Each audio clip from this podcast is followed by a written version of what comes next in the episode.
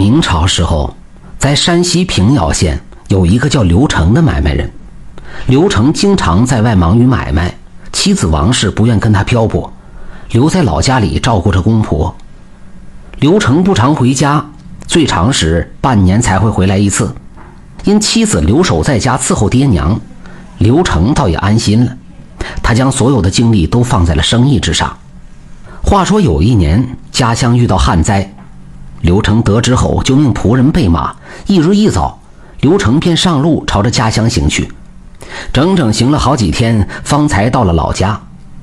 他带来米面和银两，交与妻子和爹娘，算是解了燃眉之急。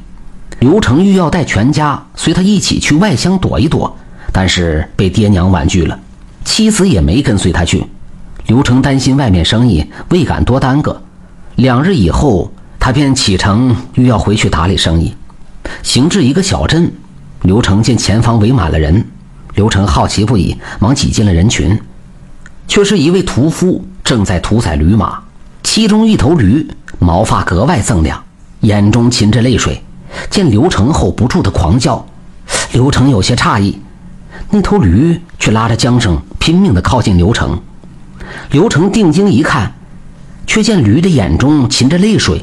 眼巴巴地望着自己，此时屠夫醒了过来，欲要牵驴屠宰。屠夫用力举刀，正要刺下去的时候，刘成大喊：“老哥，且慢！这头驴我买下来了，老哥开个价吧。”围观众人不解，望向刘成。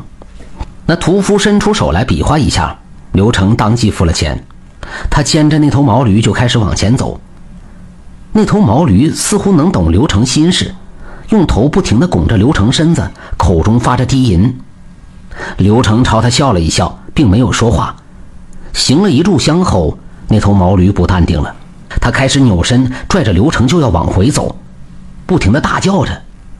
刘成很是不解，便问道：“驴子，你且听好，我们要去前面，后面乃是我的家，你莫要捣乱呢。”可是那驴子眼冒蓝光，呼呼喘着大气，似乎生气了一般。他用力拱了拱刘成，示意刘成快快上来。刘成无奈，就跨上了驴背。那头驴一个转身，就朝着刘成老家方向跑去。他速度很快，刘成却感觉不到颠簸。半炷香以后，那头驴儿就跑到了刘成家门口，用头撞他，示意让他进去。刘成疑惑不解：“ 我才离开一炷香时间。”你怎么又把我送回来了呢？刘成无奈地摇了摇头，还是朝着家里走了进去。可他刚走进正堂，就听见妻子王氏与男人在嬉笑打闹。刘成小心翼翼地朝睡房走去，他右耳贴在木门上，仔细听着，屋内嬉笑之声传来，其中女子声音正是妻子的，可是那男人的声音，刘成却辨别不清。少顷，刘成推门而入。却见妻子正与一个陌生男人同床共枕，刘成顿时火冒三丈，抬手便打，妻子跪倒在地，拼命求饶。那陌生男子被打得在床头床尾拼命躲闪，口中不停道歉。刘成不起，掀起门边的木棍就是一顿毒打，呻吟声不断传出，引来邻居王龙。王龙乃是刘成兄弟，见状是吃惊不已，他遂问刘成如何处置。刘成此气难解，便命王龙前去报官。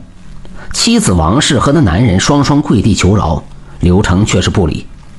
王龙去了衙门告状，县令差人前来，将王氏与男人押到公堂之上。人证物证均在，王氏羞愧难当，不敢抬头一分。那男人百口莫辩，只得伏法。刘成无奈休妻王氏，后王氏被打三十大板，关入大牢劳教。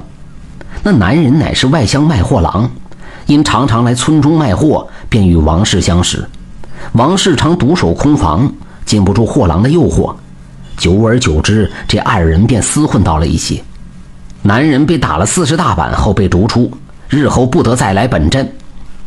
刘成回到家，那头毛驴却消失不见。刘成无奈摇了摇头。王氏被关进大牢，爹娘再无人照顾。刘成成功说服爹娘，带着两位老人去了外乡，而那头毛驴，刘成再也没有见过。刘成救了一头毛驴，却因这头神奇的毛驴牵出家里的一桩丑事。或许，这就是命中注定吧，注定。